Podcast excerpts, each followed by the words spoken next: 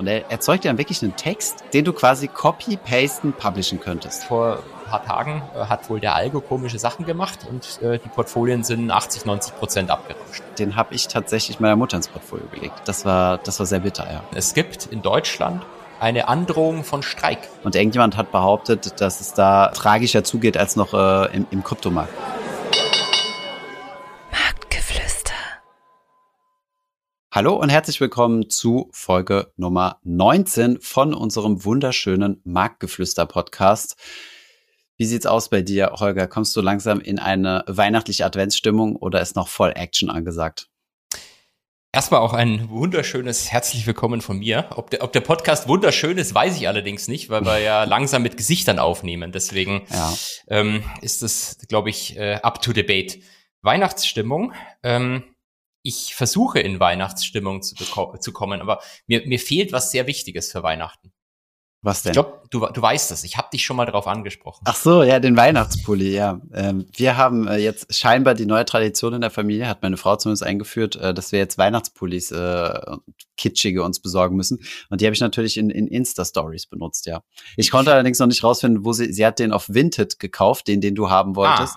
Ah, und die mhm. sind, glaube ich, immer gebraucht. Also die kannst du jetzt nicht einfach im Family Pack kaufen. Ja, das ist nämlich das Problem. Ich habe nämlich auch, äh, du findest natürlich genug von diesen Pullis, du mhm. findest aber fast nirgendwo, zumindest aufs erste Suchen, welche, wo du viermal den gleichen hast. Ich will halt, dass, mhm. dass wir alle den gleichen haben und ich brauche welche in, in Babygröße 80. Und mhm. auf äh, verbaudet, das man, glaube ich, ganz anders ausspricht, als man schreibt, ähm, mhm. sind alle ausverkauft. Okay, das ist, äh, das ist natürlich bitter. Aber ich habe vor kurzem ein sehr gutes SEO-Business entdeckt, äh, nämlich weihnachtspulli.de oder so. Ich habe nach Weihnachtspulli gegoogelt und es gibt tatsächlich diese Domain. Also äh, sehr wahrscheinlich eine Firma mit extrem saisonalem Umsatz, äh, übers Jahr verteilt. Aber ja, auf jeden Fall hat mal wieder jemand eine gute Nische entdeckt. Es, es reicht ja, wenn du dann äh, kurz vor Weihnachten mal richtig Geld verdienst. Das stimmt. Ansonsten, du hast es schon angesprochen, äh, wir haben jetzt den YouTube-Kanal live, laden jetzt erstmal die alten Folgen hoch und dann pünktlich zu Weihnachten, zum 24.12. sind wir dann quasi just in time. Das heißt, das wird dann, glaube ich, Folge 22 sein, wenn ich mich ganz, nee, 21. Und die wird dann quasi gleichzeitig auf allen Podcast-Plattformen und YouTube. Das heißt, wenn ihr, ich glaube, idealerweise, wenn ihr YouTube Premium habt, dann könnt ihr das ja auch den Podcast einfach über YouTube hören, aber, oder ihr guckt uns einfach unsere Gesichter an ähm, wie wir hier diesen Podcast aufnehmen, wenn, wenn, wenn ihr da Spaß dran habt. Wenn du es aber so gerade erzählst, glaube ich, haben wir da einen großen Fehler begangen. Also eine große Missed Opportunity. Nämlich? Warum die 24. Folge hätten wir am 24. hochladen müssen? Ja, da müssen wir noch drei reinsqueezen. Genau. Das wird, tough, wird, wird, vermutlich, wird, wird schwierig vermutlich, wird schwierig. Ich bin auf jeden Fall schon hochgespannt. Äh, ich habe ja gestern, ich, ich weiß gar nicht, ob dieser Kanal jetzt schon offen verfügbar ist. Äh, ich ich habe das dann gestern einfach direkt mal auf Instagram gepostet. Ja, ähm, habe ich gesehen. Wir haben schon 50 Abonnenten dadurch gewonnen. Äh, ein Traum, ein Traum. hm. 50 Leute, die Mitleid mit mir hatten. Ja, oder ähm, auch schöne, ähm, auch angefangen haben zu kommentieren. Den ersten Kommentar fand ich genial. Der erste Kommentar war, mit diesem Kommentar werde ich Geschichte schreiben. Also wenn dieser, wenn dieser, wenn Marktgeflüster wirklich to the moon geht, dann ist dieser Kommentar auf jeden Fall eines Tages ein, ein NFT wert. Wie macht man so ein NFT? Keine Ahnung. einfach, einfach einen Screenshot machen und fertig, oder? Und irgendwas auf OpenSea behaupten und genau, dann, und dann passt es schon. Irgendwie müssen wir doch das noch, noch minden oder so. Aber jetzt lehnen wir uns, glaube ich, gefährlich aus dem Fenster. Deswegen wechseln wir lieber das ah, Thema. Als würde es irgendjemand verifizieren, dass es wirklich so stattgefunden hat, wie wir behaupten, dass es stattfindet. Ich habe ähm, aber eine Frage an dich, Thomas. Ja, frag mal. Und zwar habe ich, ähm, wollte ich mich einfach mal informieren, was, was nächstes Jahr so, ähm, sag ich mal, auf uns äh, Bundesbürger zukommt. Ja. Und äh, habe da ein großartiges Video entdeckt äh, von mhm. einem, von, von, von einem Ansgar, der mir auf äh, YouTube erklärt hat, was sich aus finanzieller Sicht 2023 ändert. Ja. Und ähm, ich fand das wirklich sehr, sehr toll. Also müsst ihr euch unbedingt alle angucken. Großartiger Typ. Und äh, der hat erzählt, dass das Kindergeld steigt ja. von 219 Euro auf 250 Euro. Mhm, und mhm. ich, ich würde dich einfach fragen, kannst du mir das schnell überschlagen? Wenn ich das jetzt für mein Kind die nächsten 67 Jahre anlege, wie viel Geld ah. hat's dann mehr? Was ist das Delta in 67 Jahren bei 7% Rendite? Das äh, kann ich jetzt so aus dem Kopf leider nicht machen. Allerdings, glaube ich, bekommst du Kindergeld maximal bis zum 25. Lebensjahr oder sowas. Irgendwas in der Größenordnung, wenn die Kinder so lange studieren. Und irgendwann ist dann auch Schluss. Ich glaube, so ab 26 oder so ist Schluss, auch bei Hardcore-Langzeitstudenten. Ich wollte gerade sagen, daher, ich muss also hoffen, dass meine, meine Kinder Langzeitstudenten werden. Genau, genau, ja. Ähm, ansonsten, ja, ich fand die Anhebung gar nicht so schlecht, ne? Von 219 auf äh, 250 Euro ist schon mal. Ich weiß jetzt nicht, ob das, wie viel sind das? Ne? Ah, 31 Euro, oder? Ja, ja, aber da äh, prozentual, Prozent. also schon, schon leicht über der Inflation, ja. Wobei es auch, glaube ich, die letzten Jahre nicht gestiegen ist, von daher. Ja, aber freust du dich schon auf das, auf, auf die äh, 62 Euro mehr, die du kriegst? Ich bin total begeistert, weil ich krieg ja, ich krieg ja auch jetzt ähm, im Dezember schon mehr Geld, wenn ich mich nicht äh, richtig entsinne. Denn äh, die, die Lohnrunde für die Beamten aus Baden-Württemberg oder allgemein die Bundes, äh, die, die Landesbeamten außer Hessen äh, ja. sieht irgendwie 2, noch was oder so Lohn, Lohnerhöhung vor. 2, noch was, na gut. Okay. Ich glaube, vielleicht waren es auch 3, noch was. Ich, ich hab, merk mal die Zahlen immer nicht, weißt du ja. Aber ja, ich freue mich, ich freue mich aufs Kindergeld. Ähm, vor allem finde ich es gut, dass es eine runde Zahl ist. Ich, ich bin ja so ein kleiner Monk und ich, ich hasse mhm. das, wenn das so unrunde Zahlen sind. Also 801 Euro Freibetrag. Warum eins? Warum 19? Warum nicht 220? Ja, stimmt, das ist echt eine gute Frage. Aber gut, das wird, hat, kommt ja jetzt vom Tisch. Also der, der Betrag wird jetzt auf 1000 Euro gerundet, ne? von daher. Aber weiß ich auch nicht, wo das herkommt. Da gibt es ja wahrscheinlich irgendeine ganz komplexe mathematische Formel, die versucht, irgendwelche steuerlichen Regelungen gleichzustellen und so weiter. Ne? Äh, ich hatte mir das, das, dieses 801 hatte ich mir irgendwann tatsächlich mal angeguckt. Da gibt es auf Wikipedia einen Artikel. Das kommt dann, glaube ich, früher noch aus, aus dem D-Mark-Bereich her. Und dann, da gibt es irgendwie Begründungen, warum, warum, das, warum dieser eine Euro herkommt. Aber ich habe es mal auch nicht gemacht. Ah ja, okay, gut. Aus dem D-Mark-Bereich äh, kann man sich da bei der Gelegenheit hätte man es immer erhöhen können, aber nein. ja, ich glaube, Markus hat es mal nachgerechnet. Also ich glaube, die Erhöhung ist mehr oder minder genau äh, die durchschnittliche Inflationsrate der letzten Jahre, aber ohne dieses Jahr jetzt mit drin. Also waren irgendwo bei 2, irgendwas Prozent oder so. Und um das steigt jetzt der Freibetrag, ja. Und gleichzeitig gibt es ja dann auch noch die Erhöhung des, äh, des Grundfreibetrags, um halt dafür zu sorgen, dass die komplette Steuer die Steuerprogressionskurve nach rechts äh, rutscht, also man etwas später die höheren Steuersätze bezahlt. Aber ansonsten, ja, gibt's überall so ein paar kleine Entlastungen. Ähm, Auch außer für dich, oder? Weil die, die Reichensteuer bleibt die gleiche, habe ich gesehen. äh, Reichensteuer? Ach so, äh, genau, genau. Also ab diesem, genau, die bleibt gleich. Äh, die warte mal, Reichensteuer ist doch aufs Einkommen, ne? Das, die kriege ich gar nicht. Also so viel, so viel Gehalt zeichne ich aus der Firma gar nicht aus. Aha, Trick. Nee, nur so viel, wie ich brauche.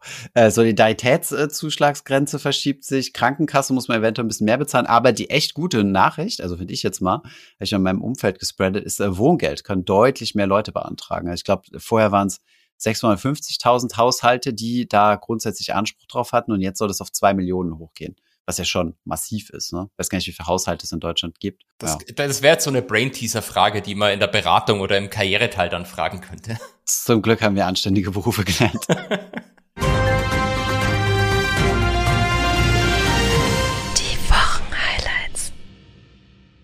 Ja, ähm, markttechnisch sollen wir da mal vielleicht übergehen, ja. weil äh, du hast schon selbst geschrieben, ist nicht viel passiert. Ich kriege da sowieso kaum was mit, aber wenn du schon schreibst, ist nicht viel passiert, dann sind wir wirklich jetzt langsam so in die, in die entspannte Weihnachtszeit übergegangen, oder? Ähm, also wenn, wenn ich sage, es ist nichts viel passiert, dann ist natürlich immer ein bisschen wertend aus meiner Sicht dabei. Ich fand jetzt nichts mhm. großartig Spannendes. Äh, wenn, mhm. wenn du dir irgendwelche äh, kleineren ökonomischen Zahlen anguckst, dann findet man sicher irgendwas, wo man einen Zeitungsartikel schreiben kann. Aber nee, ich, ich fand jetzt irgendwie nicht so das eine große Event. Ich musste dich aber enttäuschen die ruhige Weihnachtszeit werden wir erst übernächste Woche kriegen, weil wir nächste Woche sowohl EZB als auch FED-Sitzung haben. Mhm. Und dementsprechend können äh, glaube ich, haben wir nächste Woche am Freitag ganz viel zu erzählen. Am Freitag, okay. Die Sitzung äh, okay. ist am, am, Mittwochabend ist, äh, ist FED und am Donnerstag ist EZB. Ich habe mir Dienstag und Mittwoch freigenommen, also werde ich sehr wahrscheinlich Mittwoch das komplett verschlafen, das Thema äh, EZB, aber ist nicht schlimm. Kann ich ja nachholen. Okay, und was ist, was ist erwartet? Dass, ein, dass eine weitere Zinserhöhung für im Januar angekündigt wird und Genau, das ist, oder? dass es erstmal äh, erstmal eine weitere natürlich gibt. Bei der bei der Fed geht eigentlich jeder jetzt von von 50 Basispunkten aus. Ähm, mhm. ich glaube, relevanter wird eher, ähm, es ist Dezember genau, da dürften wir den, den neuen Dotplot bekommen, also wo jedes Mitglied mhm. der Fed dann sagt, wo es glaubt, dass die Zinsen stehen sollten zu bestimmten Zeiten und dann kriegst du yeah. so eine schöne Kurve und äh, kannst daraus versuchen abzulesen, ob sie jetzt glauben, dass die Zinsen stärker steigen als beim letzten Mal oder langsamer. Mhm. Okay. Hat, hat ein bisschen was von Astrologie, aber ähm, finden die Leute ganz spannend. Ja, also da darf jeder, darf jeder quasi unter verdeckter Hand so quasi sein, sein Pünktchen setzen, wie beim Wählen. Genau, und danach ist immer die große Frage immer, wem gehört welcher Dot? Und Ach so, da, das ist gar nicht, das, das wird gar nicht gesagt. Genau, das weißt du nicht. Und dann, dann gibt's immer große Diskussionen äh, in der Finanzwelt, wer da welchen Dot gesetzt hat. Was ist, wenn jemand ein Kreuz macht? Oh, das wäre natürlich. Disqualifiziert. Äh, ah, sofort disqualifiziert. Ungültig, ungültig. Ungültig und verliert seinen Seed. Genau. Ja, okay, spannende Sache. Ja, dann hast du mir noch was äh, super Spannendes zum Thema ähm, zum Thema äh, Blackstone geschickt. Äh, ich habe da irgendwie bin ich, ich weiß nicht warum, aber ich hab, bin ja gar nicht auf Twitter unterwegs gewesen, aber irgendwie seit dieser Elon Musk Übernahme erwische ich mich doch immer mal, wenn ich mal so ein bisschen Brain Break brauche, dann doch mal durch Twitter zu scrollen. Das ist echt eine beeindruckende Plattform, so was da für ein Zeug stattfindet. Naja, jedenfalls gab es da ein bisschen Panik zum Thema REITs, also Immobilienaktiengesellschaften. Und irgendjemand hat behauptet, dass es da tragischer zugeht als noch äh, im, im Kryptomarkt oder potenziell tragischer. Ja. Was war ähm, los? Es, es, gibt ja diese schöne Firma ähm, Schwarzstein. Mhm. Äh, quasi die Schwesterfirma zu Schwarzfels, äh, die die ETF macht. Ja. wir haben, haben grad, ich habe kurz überlegt, aber ja, ja. Wir, wir, müssen uns ja hier auch ein bisschen der, der neuen Jugendsprache anpassen ja. und das Englische aufgeben. Nee, Blackstone hat einen, ähm, einen REIT und zwar ähm, einen nicht börsengehandelten REIT mhm. kurz äh, B-Read, also für Blackstone Read. Und der kauft halt mhm. im, im Wesentlichen. Ähm, Oder im Deutschen breit. Bitte? Oder im Deutschen breit. Ja, stimmt, stimmt, breit. der, der, der kauft im Wesentlichen ähm, irgendwelche äh, Wohnimmobilien und ich glaube auch Logistikimmobilien, also alles mögliche, aber Schwerpunkt, wenn ich mich richtig entsinne, Wohnen und Logistik. Ja. Ähm, und in den kannst du eben investieren. Ähm, und äh, ja, jetzt haben mehrere Leute versucht, ihr Geld abzuziehen. Mhm. Und äh, Blackstone hat diese, dieses, dieses Abziehen, zumindest stand, das, stand das überall in der Presse, jetzt verboten. Also du kannst mhm. dein Geld da jetzt nicht mehr rausziehen, ähm, was dann äh, gleich einen, äh, auf, auf Twitter, wie du sagst, erstmal richtig hochgekocht ist. Mhm. Und wir haben auch dazu viele Fragen bekommen, ob wir dazu nicht was sagen können. Ähm, wobei so, so spannend ist es vielleicht gar nicht auf den ersten Blick, denn das ist ein Immobilien, ein Immobilienfonds im Wesentlichen. Es ist mhm. irgendwie klar, dass du da nicht beliebig viel Geld abziehen kannst, weil so schnell kannst du die Immobilien ja nicht alle verkaufen. Ja. Und deswegen haben die so einen, äh, ja, so eine, so eine äh, Grenze drin, dass du maximal äh, zwei äh, Prozent vom, vom Net Asset Value äh, pro Monat und fünf Prozent pro Quartal rausziehen kannst, weil mehr Cash können sie entsprechend nicht so schnell vorhalten. Okay, aber 5% im Quartal von deinem Investment, also du hast 100.000 drin, dann darfst du im Quartal nur 5.000 abziehen oder insgesamt, also wenn du zu den ersten hörst, die sagen, ich will alles verkloppen, dann kriegst du alles. Genau, insgesamt. Bis, also bis die halt ihre 5% erreicht haben. Okay, das genau. heißt ja dann gleichzeitig für die auch, dass sie halt eine 5% Cashquote vorhalten müssen, quartalsweise. Ja, muss, weiß ich jetzt ehrlich gesagt nicht ganz. Müssen wir mal, mal reingucken. Vielleicht ist es so, dass du das abziehst, du kriegst erst in drei Monaten. Mhm. Ähm, das, das wäre jetzt nicht ungewöhnlich. Auch im Hedgefonds-Sektor ist es oftmals so. Dann müssen sie nicht ganz die fünf Prozent vorhalten. Dann können sie halt sagen, gut, ja. ich weiß, zwei Prozent kann ich vielleicht in den nächsten drei Monaten noch verkaufen. Mhm. Vielleicht interessant noch ist zu wissen, ähm, wie der Konstruktionsunterschied äh, generell ist, also zwischen börsengelistet und nicht börsengelistet, weil ähm, jetzt könnte man sich ja denken, oh, das macht ja keinen Unterschied, aber wenn du einen börsengelisteten REIT hast, der ist ja viel, viel liquider, weil da werden ja nur die Aktien gehandelt. Das heißt, wenn du deine äh, REIT AG Aktien loswerden möchtest, dann kannst du dir einfach auf den Markt werfen, die kauft dir jemand ab. Wenn ganz viele Leute verkaufen wollen, dann stürzt halt der Kurs. Ähm, aber das ist immer liquide, weil, weil es auf der anderen Seite, außer es gibt auf der anderen Seite niemanden mehr, der es kaufen will. Aber dann kann der Kurs ja auch nicht mehr fallen, sondern der stagniert dann halt einfach. genau. Und ähm, bei so geschlossenen äh, Gesellschaften, wo keine Börse dazwischen ist, da handelst du ja quasi mit der Fondsgesellschaft. Ja. Und die Fondsgesellschaft, äh, die muss ja dann, also die ist dann quasi verantwortlich dafür. Also die Fondsgesellschaft ist dann automatisch sozusagen die Käuferin und kauft dir äh, die Anteile ähm, ab und äh, gibt dir dann eine Cash-Auszahlung. Die besorgt sich das Cash, indem sie halt die Immobilien verkaufen muss. Also das System ist halt anders. Ne? Also bei dem einen, beim Börsengelisteten werden nur die Aktien gehandelt und da kann es dann halt höchstens zu einer Diskrepanz, was wir ja schon öfters im Podcast gesprochen haben, zwischen dem Net Asset Value, also dem Wert der Immobilien da drin kommen und, äh, und dem Wert an der Börse. Aber die Fondsgesellschaft oder die REIT AG ist nicht dafür verantwortlich, die Kohle ranzuschaffen, um dich auszuzahlen. Ne? Genau, genau so ist es. Und ähm, das könnte sie eben auch nicht in beliebiger Höhe. Deswegen ist es irgendwo klar, dass es solche Auszahlungsgrenzen geben muss, ähm, mhm. wenn, wenn das Ding nicht börsengehandelt ist. Wenn es börsengehandelt ist, wie du sagst, dann handeln wir beide die Aktie. Die Firma selber ist davon erstmal in erster Runde nicht betroffen. Ja, ja, ja. Ähm, Aber deswegen bin ich auch deutlich mehr Fan von sowas. ja, aber das, was ich ja das Witzige finde, ist, äh, die, die Frage sollte vielmehr sein, warum heben denn die Leute plötzlich alle das Geld ab? Warum geben hm, die denn alle ihre Voranteile zurück? Hm. Und wenn du dir die börsengehandelten also ganz klar, äh, Holger, buy high, sell low. Das kennt doch jeder. ich kenn's auch, mach's ja nicht anders den ganzen Tag. bin da bin da von einem deutschen Asset Manager geschult worden, einem ganz bekannten hm. Premium Manager. nee, ich glaube, der Punkt ist, die Leute glauben einfach dem Net Asset Value, den die Immobilienfirma, in dem Fall der der Blackstone REIT, dem die berichten, die glauben den nicht. Der ist der ist wahrscheinlich viel zu hoch und mhm. dann kann ich ja, wenn ich jetzt zurückgebe, kann ich zu diesem extrem hohen Wert aussteigen. Mhm. Weil wenn du dir, ich habe hab das gestern äh, witzigerweise äh, zum Spaß gemacht, ich habe mir angeguckt, den Net Asset Value Discount von deutschen Immobilienfirmen. Ja, und? Monovia 60 Prozent. 60? Nein. Also entweder habe ich mich falsch verrechnet und ich werde es heute Abend auch noch auf Social Media posten. Das heißt, dann können mich alle Leute dort zerstören. Aber mhm. ähm, ich bin, ich kann, kann dir die genaue Zahl sogar sagen. Gib mir eine Sekunde. Also das heißt eigentlich, um es in den Worten von Warren Buffett zu sagen, du könntest einen Dollar für 60 Cent kaufen. Solange du halt glaubst, dass dieser einen Dollar wirklich einen Dollar wert ist, ja. Ja, genau, genau. Also wenn du denkst, dass das Immobilienportfolio so viel wert ist, wie Vonovia es quasi in ihren Büchern stehen hat. Genau. Okay, krass. Also ich hätte jetzt bauch bauchtechnisch, hätte ich geschätzt mal so um die 20 Prozent oder so, aber. 62,5, um genau zu sein. Und die TAG-Immobilien übrigens 73,3. Das ist krass. Also das ist echt krass, ja.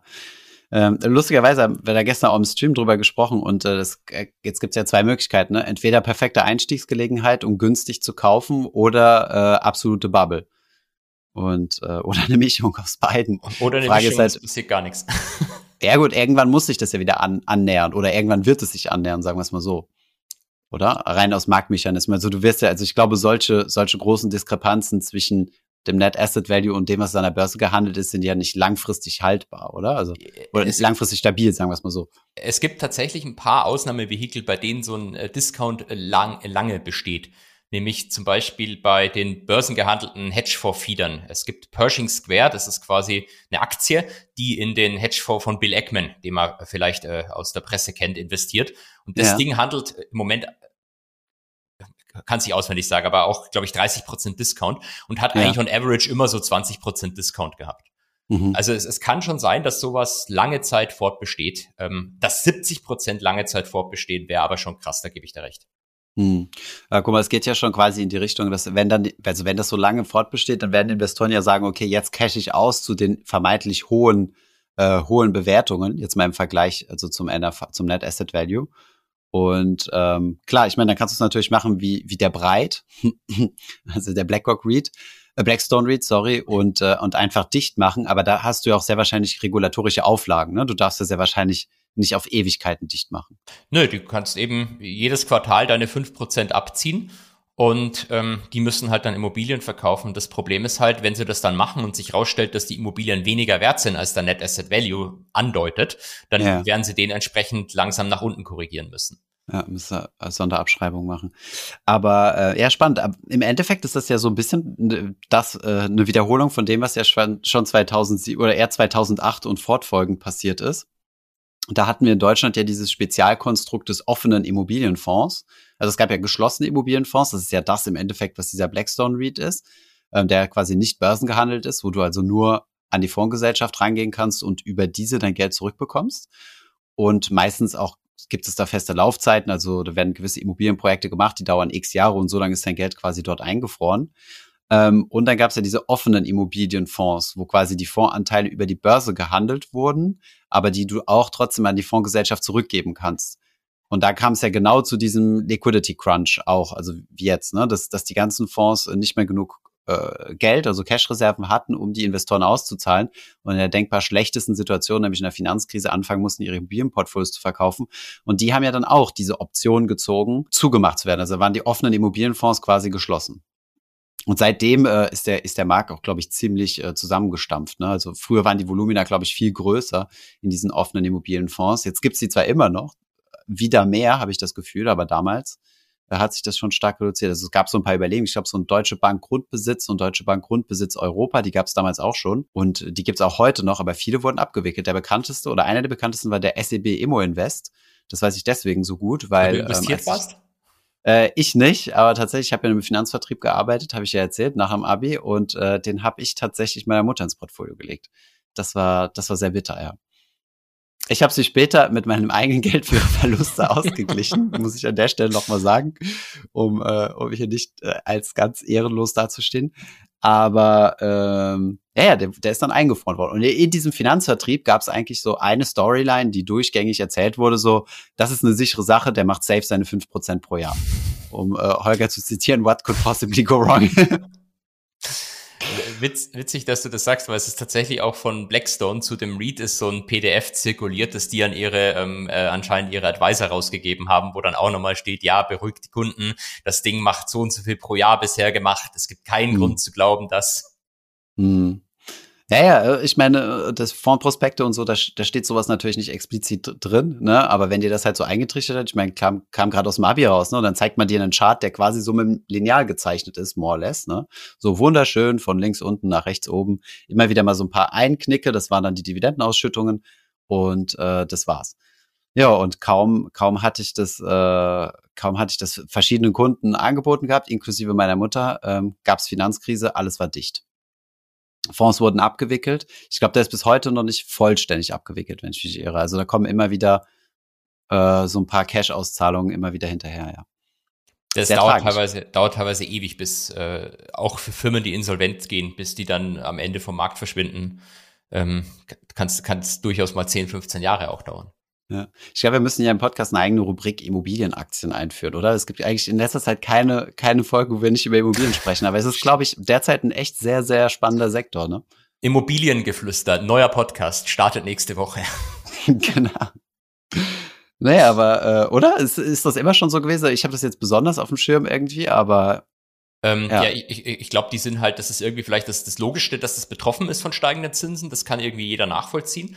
Und Immobilien sind ja sozusagen das, das, das, das heiligste Asset aus der Sicht von deutschen Privatanlegern gefühlt.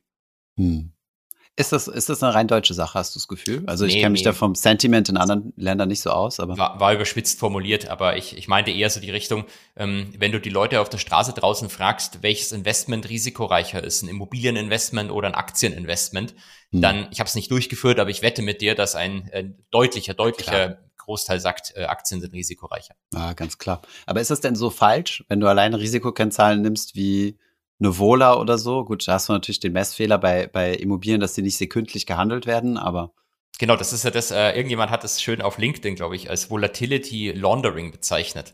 Also mhm. in dem Moment, wenn du in Sachen investierst, die eben nicht dauernd gehandelt sind, die, die, die ja. schwanken natürlich auch, aber du siehst es halt nicht und fühlst dich besser. Der Vergleich ist wahrscheinlich grundsätzlich schon, was ist eine Immobilie, was ist eine Aktie? Also vergleiche ja. ich jetzt eine Immobilie in München mit Wirecard oder mhm. ähm, ja. Ja, ich würde mich da auf denselben Markt gehen. Also wir sagen Immobilien in Deutschland, vielleicht noch festlegen Gewerbe oder Wohnen und dann vergleichen mit, Immob äh, mit Aktien Deutschland. Aber ja, ich, ich stimme dir zu, ist natürlich nicht so einfach. Also ich kann dir jetzt mal ein bisschen was von Immobilienvolatilität erzählen. Ich habe dir erzählt, dass hier die Wohnung, in der ich bin, hier in Paris, ähm, dass die jetzt verkauft werden soll. Ne? Mhm. Ich habe ja auch selbst äh, mal gezögert, hm, sollen wir die kaufen oder nicht, weil irgendwie hat sich schon super viel Charme. Ähm, aber schlussendlich haben wir uns dann dazu entschieden, das nicht zu machen, weil wir uns gesagt haben, boah, wenn wir dann irgendwann zusammen in Berlin wohnen und dann eine Wohnung in Paris und es ist ein Gebäude von 1720, das heißt, hier ist immer irgendwas kaputt, du musst immer irgendwas machen und um den Wert zu heben, müssen wir viel investieren, bla bla bla. Jedenfalls, wir haben es nicht gemacht. Und der Verkäufer hat es uns damals angeboten oder so hat es mal überschlagen, ein bisschen gerechnet hin und her, 740.000. Also hat es eine Spanne 740 bis 780.000.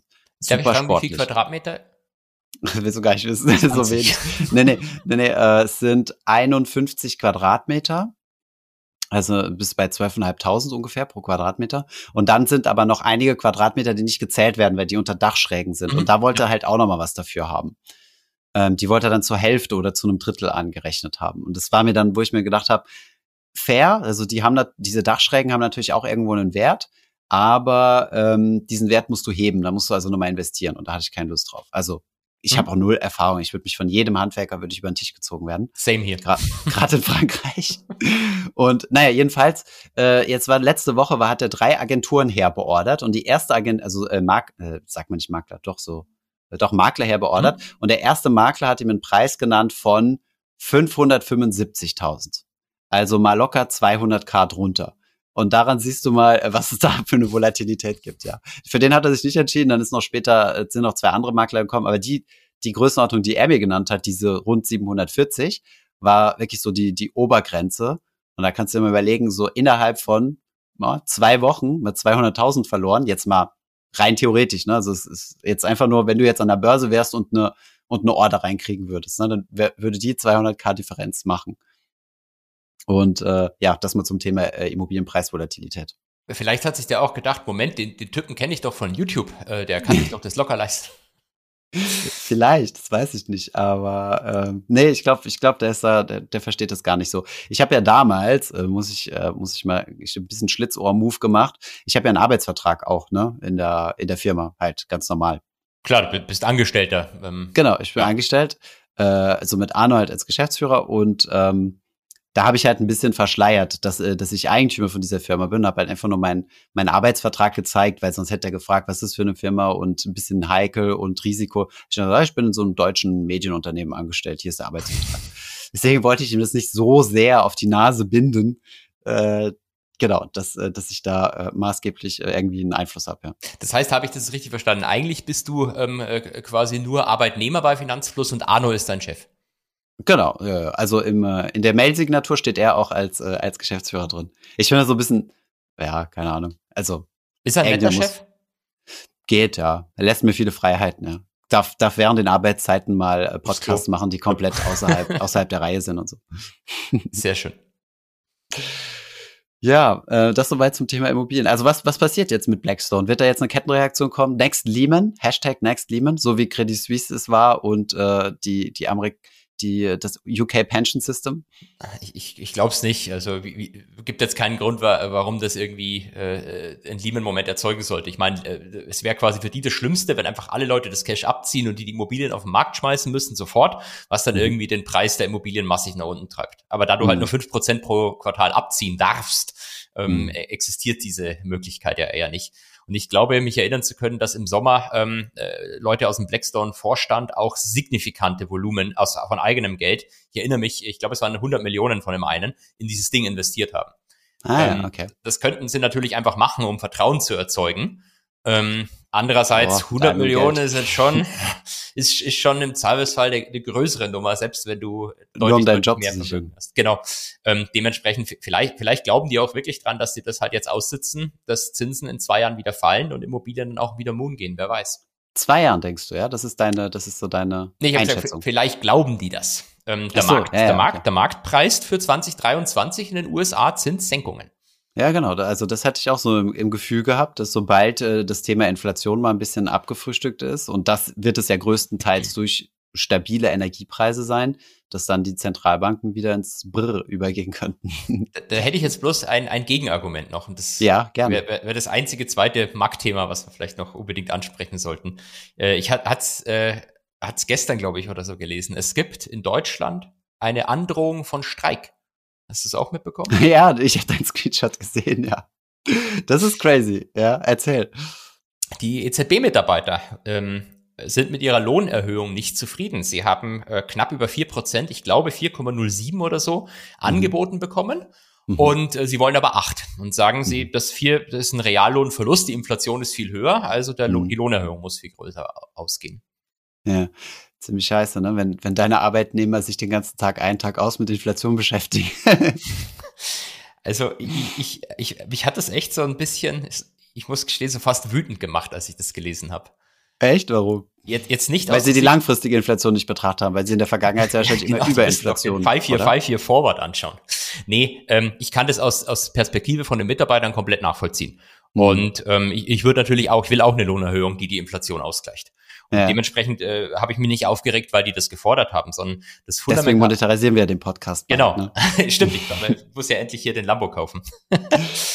äh, nee, äh, was mich aufgeregt hat, ist einfach, ähm, aus Sicht der Zentralbank und auch der Fiskalpolitik ist die größte Gefahr jetzt, wie du sagst, die Güterpreise ah. kommen runter, Energiepreise kommen runter, aber mhm. Lohnpreisspirale wäre jetzt die Gefahr. Mhm. Und deswegen äh, versucht man ja den Arbeitnehmern einzureden, bitte nehmt keine hohen Lohnforderungen an, sondern mhm. nimmt lieber ähm, die 3000 Euro steuerfrei, die wir da bieten. Das ist eine Einmalzahlung, mhm. die ist nicht so schlimm, wie wenn die jedes Jahr dann kommen würde. Ja. Ähm, und das ist letztlich das Ziel. Und ähm, die, die Situation ist halt scheiße. Wir sind alle, also alle in Anführungszeichen, es gibt nicht den einen Schuldigen. Wir sind mhm. in dieser Scheißsituation gemeinsam und ähm, die Idee ist halt, dass jeder jetzt in Anführungszeichen ein bisschen zurückstecken muss. Mhm. Und dann finde ich es halt ähm, schwierig, wenn dann wenn, wenn, wenn quasi die Leute, die eigentlich so an der Spitze sitzen oder an der mhm. Entscheidung ja, irgendwo dran sitzen, nicht mit einem guten Beispiel vorangehen. Ah, hast recht, ja. Ja, stimmt. Aus dem, aus dem Blickwinkel habe ich es gar nicht gesehen, ja. Stimmt. Also gerade das Thema Lohnpreisspirale, ja, das wäre nochmal so ein Argument gewesen. Ähm, zumal du ja in der EZB ziemlich gut verdienst und äh, korrigiere mich, wenn ich mich täusche, aber ich glaube, du bist, äh, du zahlst auch keine Steuern. Das ist wie wenn du so in, im EU-Parlament und Co. arbeitest, dann ähm, Hast du keine, nur Sozialabgaben, aber ich glaube keine Steuern. Ja, ich ganz keine nicht. Ich glaube, es gibt so eine Europasteuer, acht oder neun Prozent oder so, wenn ich mich ganz täusche. Ähm, ein Bekannter von mir ist in der EZB. Ich kann, kann den mal irgendwann nochmal fragen, wie das genau ist. Sehr gut. Und, Und äh, wo wir jetzt streiken geht. Ich wollte gerade sagen, wie setzt man sowas durch? Gibt es da eine EZB-Gewerkschaft oder so? Die Gewerkschaft der Zentralbanker oder so? Echt? Ich, ich, weiß nicht, wie sie heißt, aber es gibt tatsächlich so eine Gewerkschaft. Und ähm, wenn ich mich richtig entsinne, aber das ist wirklich lang her, 2009 oder so, hatten die schon mal gestreikt wegen irgendwelchen ähm, Änderungen an ihren Pensionen. Aber mhm. das ist jetzt zu lang her, als dass ich mich da an irgendwelche Details erinnern kann. Du weißt ja, ich vergesse schon, welche mhm. ökonomischen Zahlen wir letzte Woche hatten. Die, ähm, ja gut, jetzt stellt sich die Frage, was passiert denn dann? Also hier in Frankreich haben vor kurzem aber die Züge gestreikt. Wir haben äh, ein bisschen Besuch hier erwartet bei uns und äh, niemand konnte kommen, weil die Züge über das komplette Wochenende äh, in Paris nicht gefahren sind. Also richtig krass. Und äh, wir haben jetzt Angst, dass das auch über Weihnachten nochmal passiert, weil wir dann immer die Familie zusammenbringen. Also da merkst du, wenn Menschen streiken, also definitiv, also bei der Bahn. ähm, aber wie sieht denn das bei der EZB aus? Also ich meine, die oberste Riege ist ja sowieso sehr wahrscheinlich nicht tariflich bezahlt. Also Frau, Frau Lagarde und, und Co. werden sie wahrscheinlich nicht streiken. Äh, was ändert das? Die haben dann einfach weniger schön vorbereitete Decks, um es jetzt mal ein bisschen verspitzt zu sagen. Oder Banken sind nicht mehr reguliert von heute auf morgen. Ja, genau das. Und dann hast du natürlich auch den Handelsdesk, der immer, wenn die Bonds auslaufen, neue Bonds kaufen muss. Es werden ja mm. keine frischen mehr gekauft, aber ja. aus dem alten Programm wird das Geld noch immer hin und her geschichtet. Ähm, und es gab mal, es gab mal das Gerücht, ähm, es mir von einem EZB-Mitarbeiter selbst zugetragen wurde, dass Herr Draghi damals sogar einen Privatkoch aus Italien angestellt hatte für ihn. Ähm, ich weiß nicht, ob Frau Lagarde jetzt auch äh, eine ähnliche, einen ähnlichen Deal mit jemandem aus Frankreich hat. Mhm. Und äh, das heißt, äh, okay, also diese Desks würden dann quasi streiken und dann würden keine neuen Wertpapiere mehr gekauft werden. Das, das ist ja schon krass. Ne? So stelle ich mir das jetzt vor, aber ich glaube, so einfach ist es wahrscheinlich nicht. Also ich kann mir kaum vorstellen, dass auch in der Bank, dass von einem Tag auf den anderen der, das gesamte Handelsteam jetzt sagt, wir streiken. Ähm, Im Zweifelsfall kannst du ja sowas dann auch ausgliedern es werden ja nicht alle Bonds nur in der EZB gekauft. Ein Großteil mhm. wird eigentlich von den nationalen Notenbanken im Auftrag der EZB gekauft und dementsprechend ähm, wahrscheinlich sind die Effekte nicht so groß. Ah ja.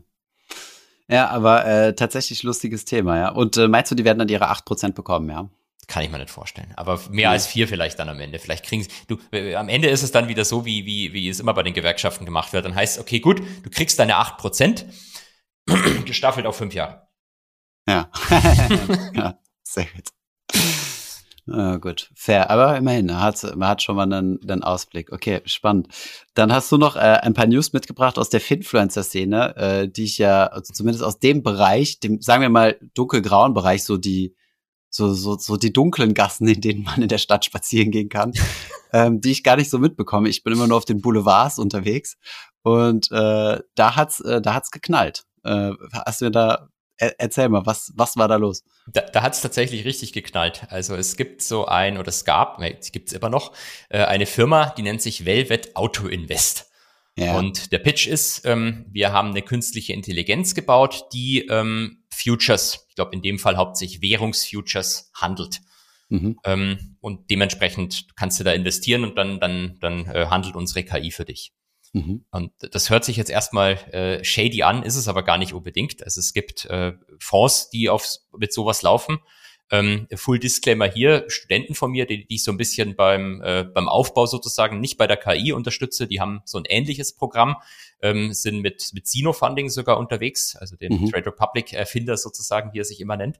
Ähm, mhm. Aber hier, hier die andere Geschichte ist, dass die haben es eben sehr komisch aufgesetzt. Äh, der Signalgeber, also ihre Firma war in Zypern, der Broker war mhm. in Australien. Mhm. Ähm, und dann äh, eines Nachts vor ein paar Tagen äh, hat wohl der Algo komische Sachen gemacht und äh, die Portfolien sind 80, 90 Prozent abgerauscht. Crazy und, und nachhaltig. Also die, die, das Geld ist weg. Das Geld ist jetzt weg. Das Geld ist weg und ähm, das sieht auf der Webseite aber noch nicht so aus. Also ich hm. bin da jetzt gerade am drüber havern. Das, das, das sieht aus, als würdest du zehnmal die Rendite vom, vom S&P 500 machen. Ja. Sorry, sechsmal. Klick mal auf über uns, die Gesichter der Leute sind plötzlich alle verschwunden. Ah, echt? Okay. Die sind jetzt auf dem Jobmarkt. Aber das kann man herausfinden mit äh, Wayback-Maschinen. Das ist ja so eine Webseite, äh, wo du in der Zeit zurückreisen kannst. Und dann findest du ja schnell raus, wer dahinter stand. Okay, krass. Velvet was founded in 2018 in Stuttgart, Germany. Ja. Ähm, also so, sagst du von Zypern und so weiter, aber das ist nur das Konstrukt. Also es ist eine Made in Germany Ingenieurskunst. Genau, das, das Problem ist, du kannst sowas auch in Deutschland machen, aber da musst du dich halt mit der Regulatorik auseinandersetzen. Das ist mhm. relativ einfach am Ende, da brauchst du ein Haftungsdach, den zahlst du ein paar tausend Euro im Monat mhm. und dann kannst du das unter dem Haftungsdach Deutschland legal in Anführungszeichen anbieten. Wenn du das halt nicht machen willst, dann machst du immer so eine komische Konstruktion und gehst irgendwie über Zypern, berufst dich dann, glaube ich, auf äh, Freiheit von äh, Services in der EU und dann dann kannst, bietest du es von da aus an. Ob das dann immer so ganz legal ist, I don't know, aber es ist sicherlich das schlankere und günstigere Setup. Naja, okay. So, und was haben jetzt die ganzen Finfluencer damit zu tun? Du hast mir die Trustpilot-Seite geschickt, dort hagelt es derzeit gerade Ein-Sterne-Bewertungen. Ähm, und es werden auch diverse Finfluencer ähm, namentlich genannt, äh, die das empfohlen haben. Ja, ähm, ich glaube, dass das fundamentale Problem ist, grundsätzlich ist es ja völlig legitim, wenn man sagt, man, äh, man ist Finfluencer und äh, nimmt Geld an, um für Sachen zu werben. Ähm, das kann man halt dann eben wieder über, über Affiliate machen oder ähm, indem man sich für sponsern lässt oder so, ist, ist glaube ich, alles in Ordnung. Ähm, das Problem ist halt, dass ich finde zumindest, dieses, dieses Setup hat von Anfang an nicht nach Betrug gerochen. Ich glaube auch nicht, dass es Betrug war. Die haben einfach mhm. einen Algo gebaut und der ist ihnen über den Kopf gewachsen. Ähm, der hat versehentlich das ganze Geld auf deren Konto überwiesen oder zu Alameda Research. Egal. ja, also das kann natürlich auch sein, aber es ist, liest sich für mich jetzt ehrlich gesagt so, es hatten die da einfach, die haben sich so ein Package aus dem Internet runtergeladen, dann kann man mal so ein Random Forest schätzen lassen. Wenn du ein bisschen mhm. programmieren kannst, ist es nicht schwer. Das mhm. Ding aber mhm. vernünftig zu machen, ist sau schwer und das können mhm. halt die wenigsten, braucht jahrelange Erfahrung. Ähm, und da waren sie wohl etwas zu optimistisch, was ihre eigenen Fähigkeiten da betrifft. Und die, der Werbetrick von denen war, die sind auf äh, Influencer zugegangen und haben gesagt, hey, wir geben dir 750 oder 1000 Euro. Du musst es aber auf dieses Ding überweisen und sagen, du testest das jetzt hier und äh, postest dann die Performance und zeigst halt, wie es funktioniert. Mhm, okay. ähm, Schon wieder eine Möglichkeit, wo ich, äh, wo, wo, wo wir äh, mögliche Einnahmen haben auf, auf der Strecke liegen lassen. Ich habe das Gefühl, die guten Deals gehen alle an mir vorbei. Die, die gehen alle an Finanzfluss vorbei, genau. Also ja, ich, ich finde das jetzt ähm, per se finde ich den Marketing, den Marketing-Trick ja auch völlig in Ordnung. Mhm. Ähm, ich ich glaube halt einfach, man muss sich in dem Moment, wo man sowas bewirbt, was so ein Hochrisikogeschäft ist, immer bewusst machen, dass die Wahrscheinlichkeit nicht null ist. Ich meine, selbst professionelle Hedgefonds fliegen mal von einem Tag auf den anderen in die Luft, wenn die mhm. da einen Scheiß bauen. Und mhm. deswegen finde ich es immer etwas schwierig, vor allem mit denen, wie du sagst, der sechsmal den S&P outperformen oder so auf deren mhm. Website. Ähm, finde ich einfach das Marketing zu krass und zu wenig auf die Risiken hingewiesen. Mhm. Ja, klar.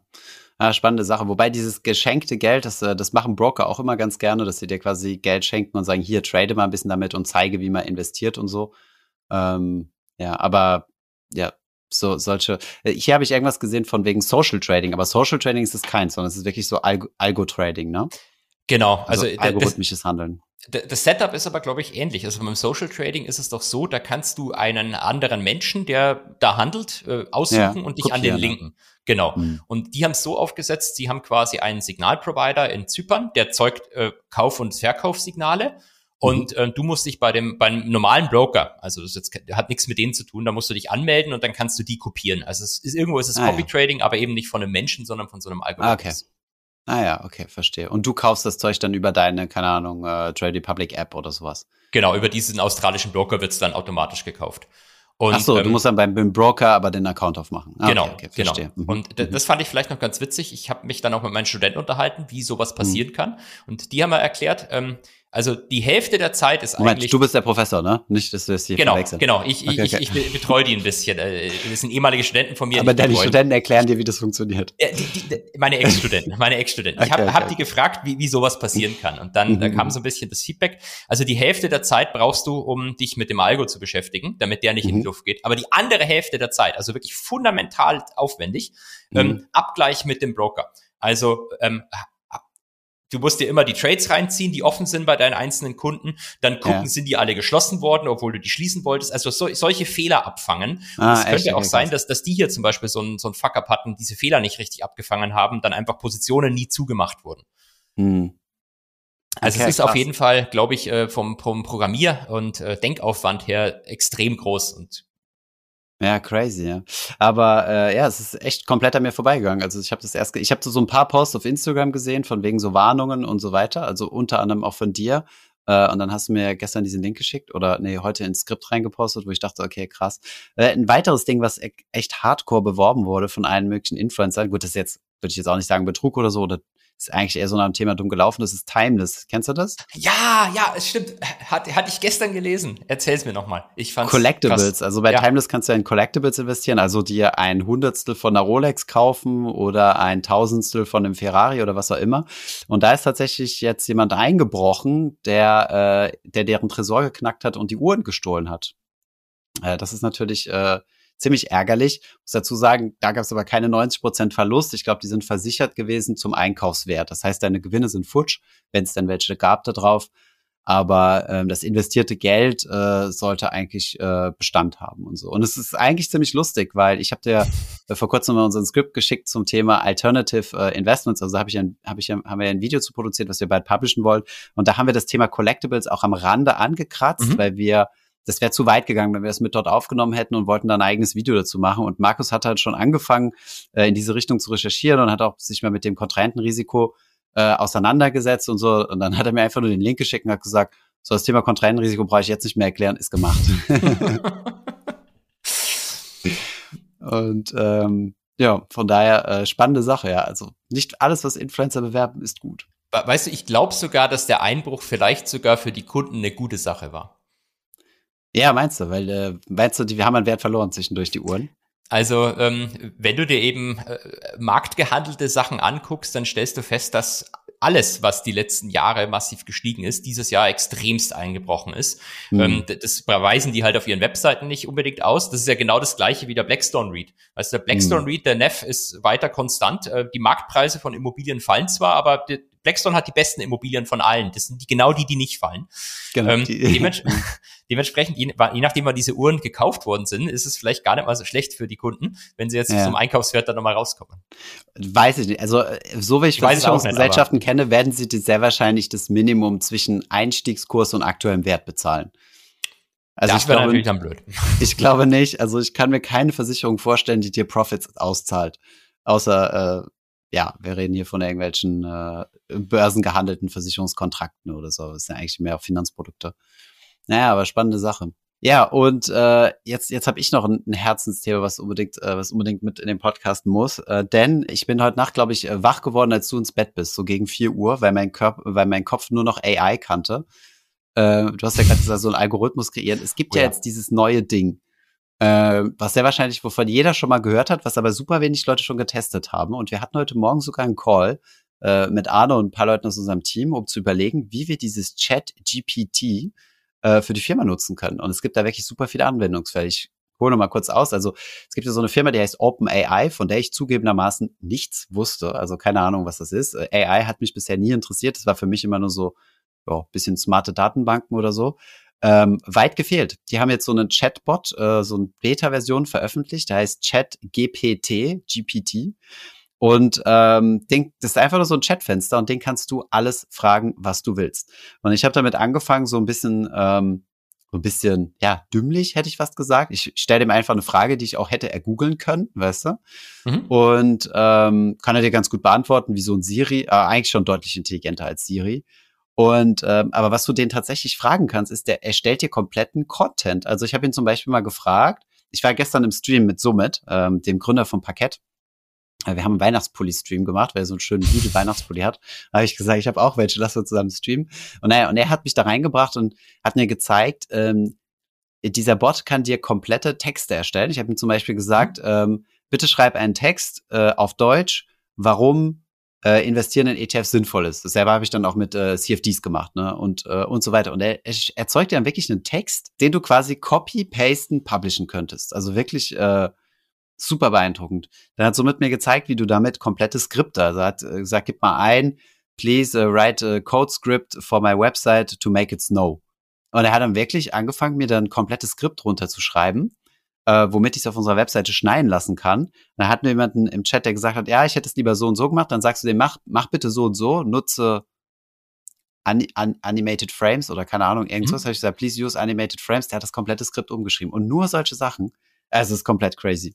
Ich habe den tatsächlich noch nicht benutzt, aber ich, ich äh, blicke dem jetzt mit äh, Freude entgegen.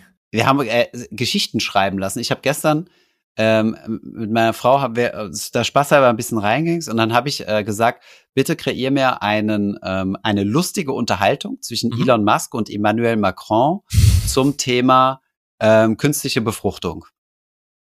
Und es war, es war genial. Ich kann es dir mal rüber. Okay, gut, es war Französisch zugegebenermaßen. Dann kann ich es ähm, lesen. Aber es gibt ja DeepL, also schick's mir rüber. Genau, genau. Oder Chat. Nein, einfach nur mal den Bot zurück. Kannst du dir echt schreiben, also nur mal zurückschreiben lassen. Und es war so funny. Also da kann man wirklich solche Sachen wie Elon Musk hat revolutionäre Ideen. Lass einfach äh, äh, äh, Spermien und Eizellen ins All schießen. Dort haben sie eine eine krassere äh, energetische Ladung und dort machen wir dann Diffusion und, und Macron dann so, ja, das ist eine sehr gute Idee, vielleicht sollte ich das auch für meine Kinder, also meine, meinen Babywunsch anwenden und nur solche Sachen, das ist halt genial. Also, ähm, oder du schreibst halt so Stories, kann ich dir nachher mal machen, über, über Freunde von dir, weißt du? Ich habe gesagt, schreib eine Horror-Stories über ein befreundetes Paar, die sich jetzt hm. gerade ver verlobt haben und äh, sie soll das Opfer sein und er soll der Täter sein und dann kam da wirklich so eine komplette Story raus, äh, dass die halt kurz vor der Hochzeit in Marseille und so weiter und er wurde irgendwie so zum Zombie und fällt über sie her und ganz krass, also. Rec 3, erinnere ich mich, gibt's einen Film zu. Ja, genau. genau. naja, so ähm, mega, mega geil. Und auch hier unsere Podcast-Ideen. Äh, Habe ich auch mal gefragt. Please suggest some podcast uh, ideas for financial podcasts in German. Wollte ich auch gerade sagen, wir brauchen uns eigentlich nicht mehr über Themen Gedanken machen. Wir können einfach diesen Chatbot fragen. Ja, kein Spaß. Also äh, somit hat mir das mal geschickt. Äh, also komplett darf crazy. Ich, darf ich zwei Sachen dazu fragen?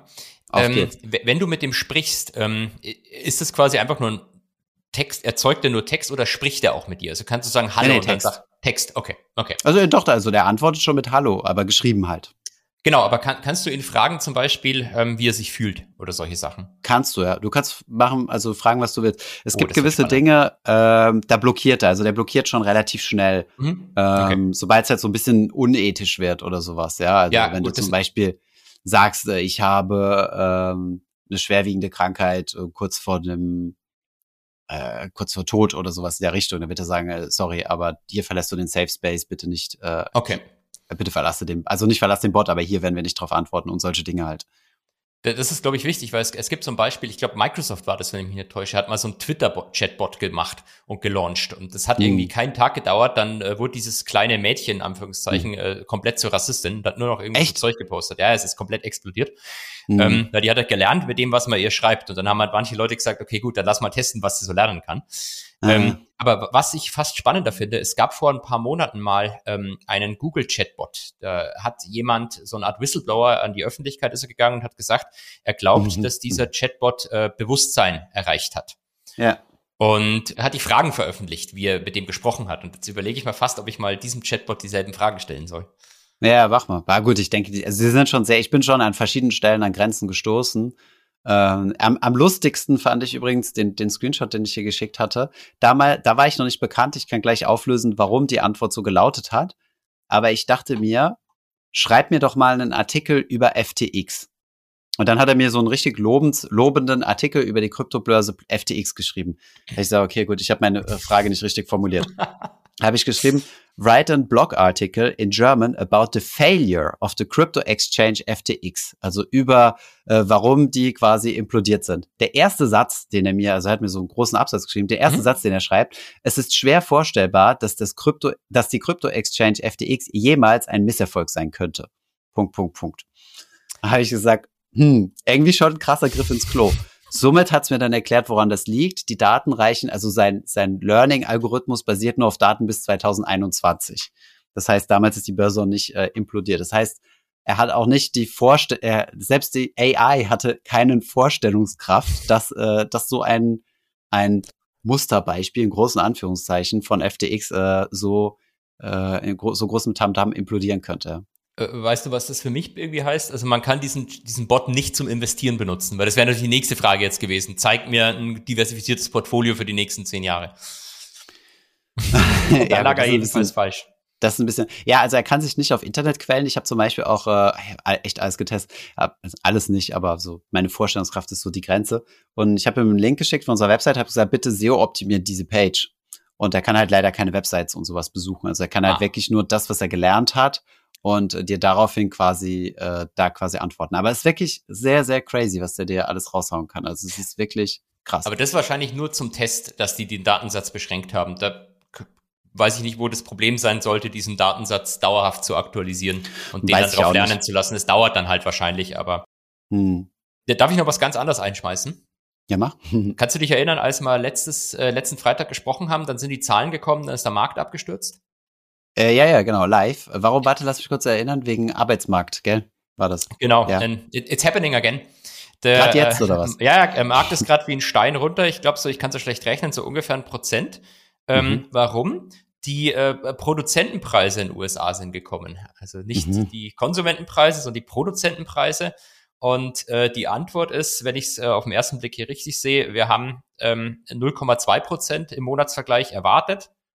Mhm. 0,2 Prozent Anstieg der Produzentenpreise. Genau, und es ist, es ja. ist 0,3 Prozent gekommen. Dementsprechend mhm. diese Aussage, die wir gerade eben noch getroffen haben, dass die Güterpreise sich ja stabilisieren, kann mhm. man jetzt äh, wieder in Frage stellen. Schön. Also die Güterpreisinflation äh, ist zumindest ist gefallen im Vergleich zum äh, zum, äh, zum letzten Monat. Ich sehe gerade, letzten Monat hatten wir 8 Prozent, jetzt haben wir 7,4 auf Jahresvergleich. Wir haben mhm. aber 7,2 erwartet, also fällt langsamer, als wir erwartet haben. Und die Kernproduzentenpreisinflation, die mhm. ist äh, äh, ja, auch die ist nicht so weit gefallen, wie wir gehofft haben auf Jahresvergleich und im Monatsvergleich ist es sogar gestiegen. Äh, Will USA heißen, oder Europa? USA, also, USA, aha, USA. Alle, der Markt interessiert in USA. Alle in Europa ist scheißegal. Verrückt. Ja, also wir müssen jetzt aufhören, äh, freitags zu streamen. Das wird dem Markt gut tun, äh, zu streamen, sage ich, äh, aufzunehmen, sondern wir müssen das jetzt aufs Wochenende Genau. Dann können nämlich höchstens die Kryptomärkte crashen, aber wir machen den Markt nicht jedes Mal freitags, wenn wir aufnehmen, kaputt. Es war ja letztes Mal wirklich schlimm. Wir haben aufgenommen, haben gesagt, der Markt ist kaputt. Dann haben wir aufgehört zum Aufnehmen und dann hat sich der Markt komplett erholt und hat wieder flat geschlossen.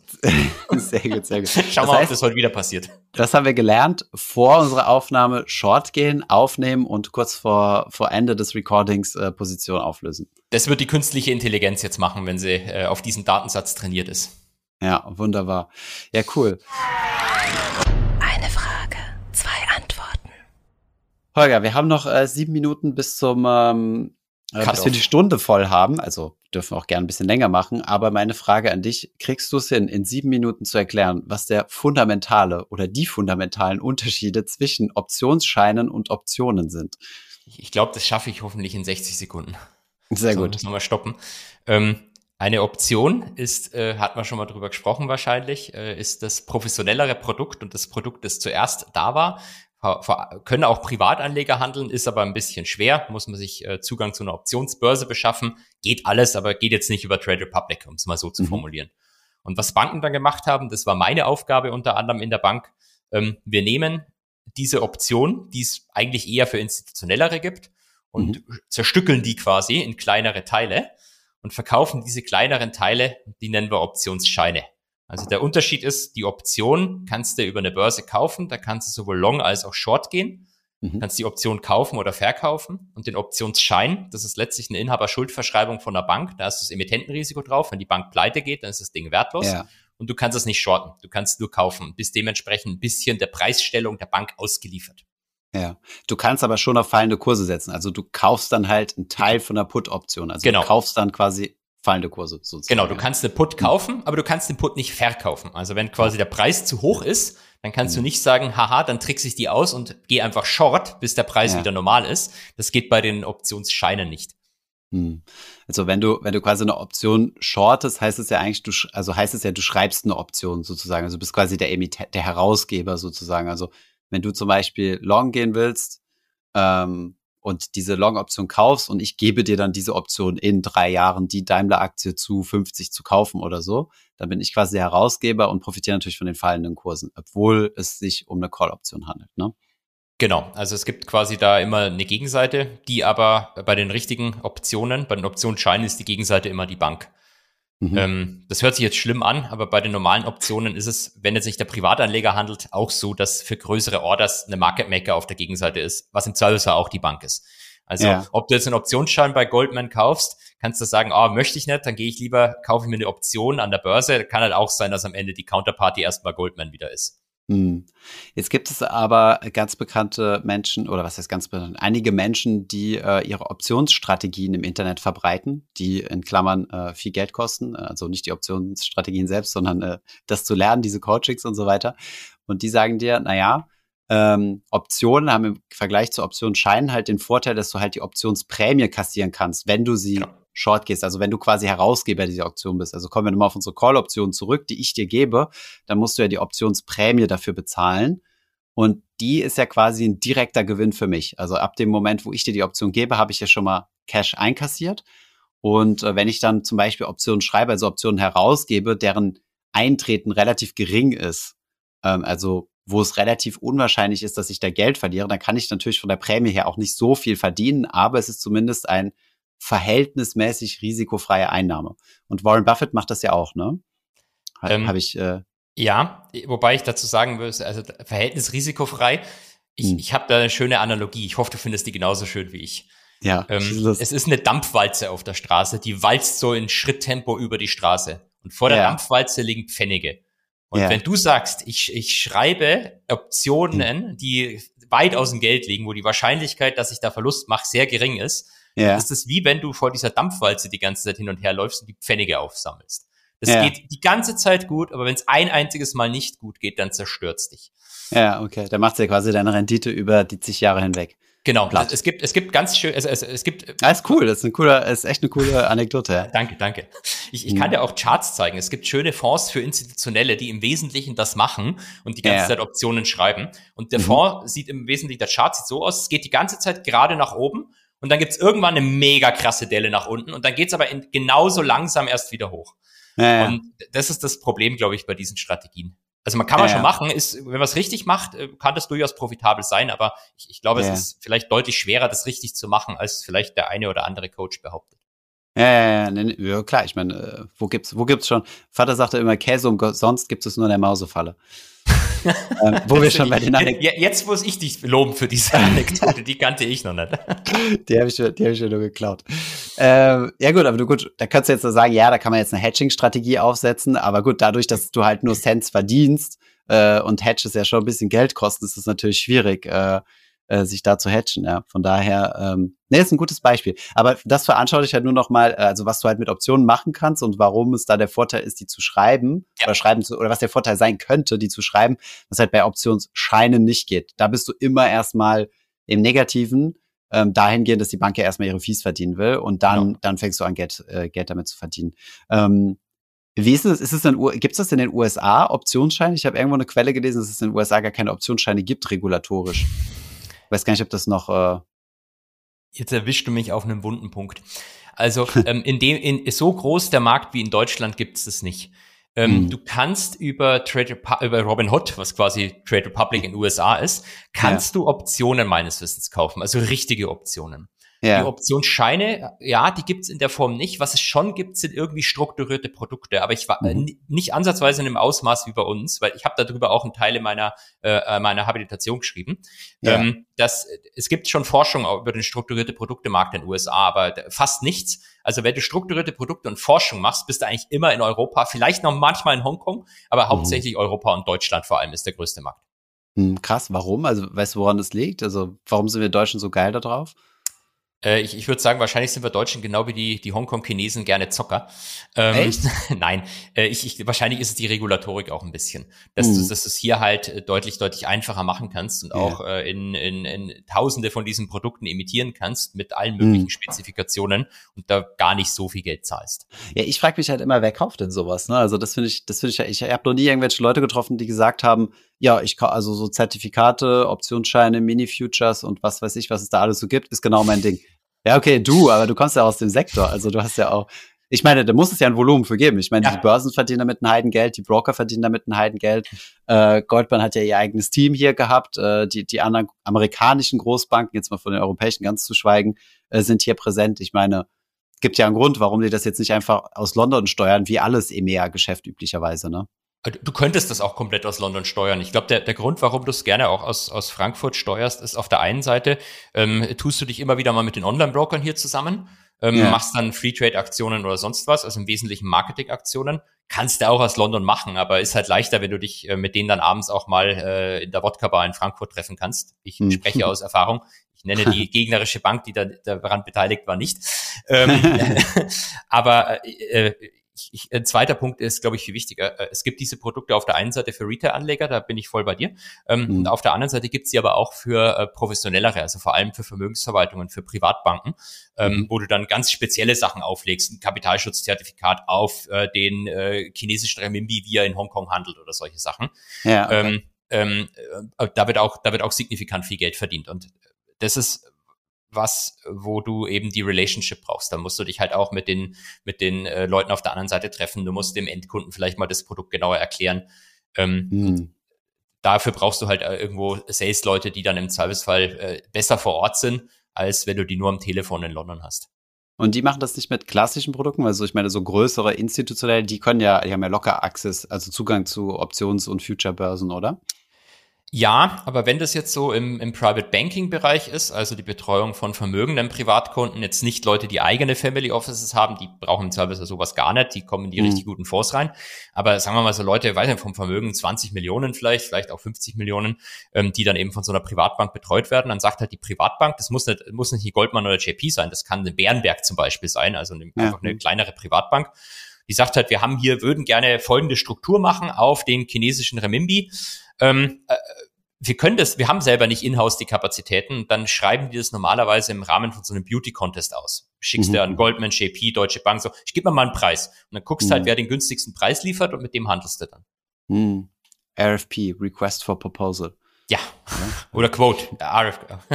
ah, okay. Das, bei euch sind es Quotes, bei uns sind es immer äh, Request for Proposal. Das waren immer die Lieblingsprojekte, wo jeder drauf arbeiten wollte. Nicht. Weil du einfach unendlich viel arbeitest, eh die Menge Slides dir zusammenschusterst, nur dass am, am Ende eine von zehn Banken gewinnt. Ich sagen, wenn du kriegst du nicht. Genau, du kriegst es am Ende nicht und äh, äh, in Paris sowieso ganz groß äh, Rothschild. Wenn Rothschild was haben will, dann brauchst du gar nicht erst in den Pitch reingehen, die kriegen's. und äh, ähm, was gibt's noch? Lazar sind ziemlich groß hier. Und klar, Beide übrigens Börsen gehandelt, können wir Aktien von kaufen. Rothschilds im Börsengarten, das wusste ich nicht. Äh, es gibt echt. Es gibt die Rothschild Bank, äh, man muss auch bei Rothschild ist ja. Es gibt ja zwei, es gibt Rothschild und Edward, Edward Rothschild. Die bekriegen sich hier in Paris auch immer ganz gerne. Ja, du, du hast wahrscheinlich recht. Ich glaube, dieses ehemalige Edward Rothschild Ding ist börsengehandelt. Das ist, die, die sind sogar auch, größer. Die, die machen auch M&A und äh, äh, Wealth Management. Genau, genau. Äh, die sind deutlich größer im Wealth Management. Die sind insgesamt auch deutlich größer, aber so die Elite-Boutique in Anführungszeichen hier, also gerade was das Corporate Finance angeht, ist äh, ist das Rothschild ohne, ohne Vorname quasi. Ähm, und es gibt genau, noch die UK Rothschilds, die hassen sich, die haben sich auch mit den äh, französischen Rothschilds verkracht. Ja, ja, also es ist ganz, äh, wenn du da mal eintauchen willst, wir waren, äh, ich war mal damals in, im Rothschild-Büro in London auf so einer, auf so einer Karriereveranstaltung da und da haben die uns ein bisschen die Historie erklärt. Also das ist, das wird schon ganz wild und ganz komplex.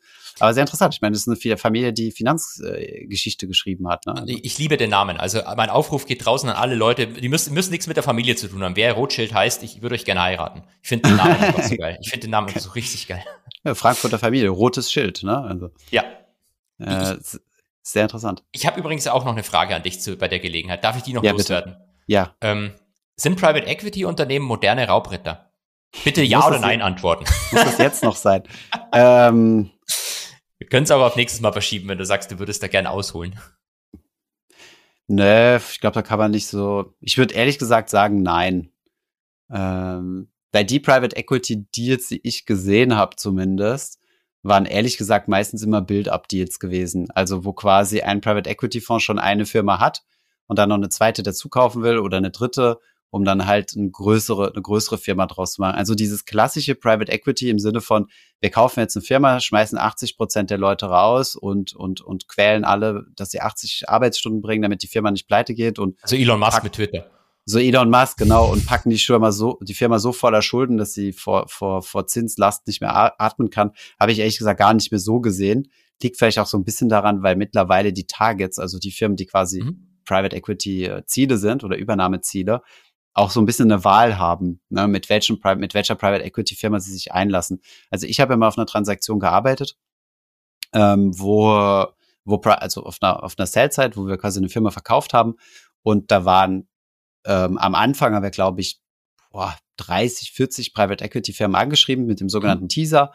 Und dann äh, sagst du halt, hast Bock, hast keinen Bock und am Ende so gegen Ende des Prozesses waren es halt drei oder vier sehr hochkarätige Private Equity Firmen, die halt darum gebuhlt haben, um, äh, um diese Firma zu bekommen.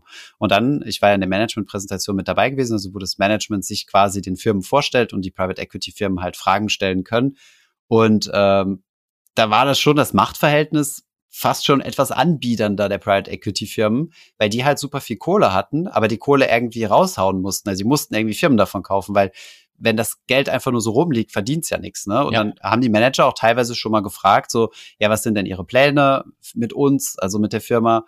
Ähm, wie sieht es mit dem Personalstand aus? Äh, wo wollen sie rein investieren? Wie viel Liquidität bringt ihr mit oder wie viel Investition, potenzielles CapEx bringt ihr mit, dass wir die Firma weiterentwickeln und so weiter? Von daher glaube ich so, dass diese Wild-Western-Zeiten, wo du halt einfach gegen den Willen, also so Hostile Takeovers machen kannst oder eine Firma komplett versklaven kannst, sind zumindest in der letzten Marktphase, vielleicht kommt es jetzt wieder, weiß ich nicht, äh, habe ich da persönlich nicht so gesehen, wobei man dazu auch sagen muss, ich hatte auch eine ziemlich kleine Stichprobe. Ne? Vielleicht sieht es im, im, im Restructuring und so weiter, sieht es vielleicht ein bisschen anders aus. Also Firmen, die halt im Distress sind, also die finanzielle Probleme haben. Ja. Ja, ich glaube, aber da ist ja auch wiederum gut, dass es Private Equity gibt, ne? weil sonst würde die Firma ja auch komplett pleite gehen. Genau, die, die kaufen sich ja eher, glaube ich, dann, wie du sagst, in so Firmen ein, die kurz vor der Pleite stehen und dann kaufst die Bonds im Servicefall, hoffst, dass sie pleite geht, dann kommst du ans Equity ran und dann kannst du sie restrukturieren. Mhm. Ähm, da bin ich aber auch zu wenig drin, um da jetzt eine wertende Aussage treffen zu können. Ja. Also wie gesagt, das ist jetzt mal wieder meine, meine Sicht der Dinge. Du wirst sicherlich auch viele Beispiele finden, wo Private Equity Firmen die Firma ruiniert haben. Aber es gibt ja auch viele sehr positive Beispiele. Von daher, also ich glaube, es ist jetzt ja eine etabliertere Industrie, wie damals äh, in diesem Buch äh, Gods at War heißt das, gell? Oder? Ja. Ich lese ja keine Bücher, aber jetzt muss ich mitschreiben. Gods at War muss ich lesen. Gods at War heißt es, genau. Also das ist so diese, diese, diese, die Entstehungsgeschichte von, von KKA und eben kam mir noch ein The Ascent of Money. Das kann ich nur noch empfehlen. Das können wir mal äh, in den Show Notes verlinken. The Ascent of Money von Neil Ferguson. Das ist ein, ein Harvard äh, Historiker, also ja. Professor. Und äh, der hat ein großartiges Buch geschrieben zum Aufstieg von Geld, also von der quasi der Entwicklung, wie Geld sich quasi so also wie wir quasi vom Muschelhandel zum heutigen komplexen Finanzsystem gekommen sind. Und weil wir eben über Rothschilds gesprochen haben, die haben ja einen, einen maßgeblichen Teil, also gerade in der Entwicklung von Bond-Markets äh, gespielt. Also ja. die haben ja dafür gesorgt, quasi, dass, dass Staaten angefangen haben, sich, äh, sich zu verschulden und, und zu finanzieren über, über Anleihen. Und ähm, ja, die, die spielen da auch eine, eine Rolle in diesem Buch. Also kann ich sehr, sehr warme Buch empfehlen. Gibt es übrigens auch für alle, die, die, die, die zu lesefaul sind, als, als Audiobuch. Jetzt müssen wir so eine Audible-Werbung einspielen. ja, genau, genau. ähm, ja, also wir haben genug Material geliefert, glaube ich, um, äh, um jetzt äh, das Wochenende denkend zu verbringen und noch Hoff die letzten Weihnachtsbuchbestellungen zu machen. Und einen Pulli zu besorgen für mich hoffentlich. Stimmt, ja. Aber du hast doch schon einen sehr schönen Pulli an hier. Danke, danke. Na gut, Holger, gut. abschließende Worte. Ähm, bei sowas bin ich ganz schlecht. Spontan kann ich nichts sagen. To the Moon wird mir spontan einfallen, aber es, so wie es aussieht, geht im Moment gar nichts Moon. Ja, Moderner To the halt, Moon natürlich. Dann halt beide fucking die. Ah, das ist ein guter Punkt. Sprechen wir dann nächste Woche drüber, über deinen Trade, deinen aktuellen, mach mal, deinen YOLO-Trade. Cool, dann bis nächste Woche. Bis nächste Woche. Schönes Wochenende. Tschüss. Ciao.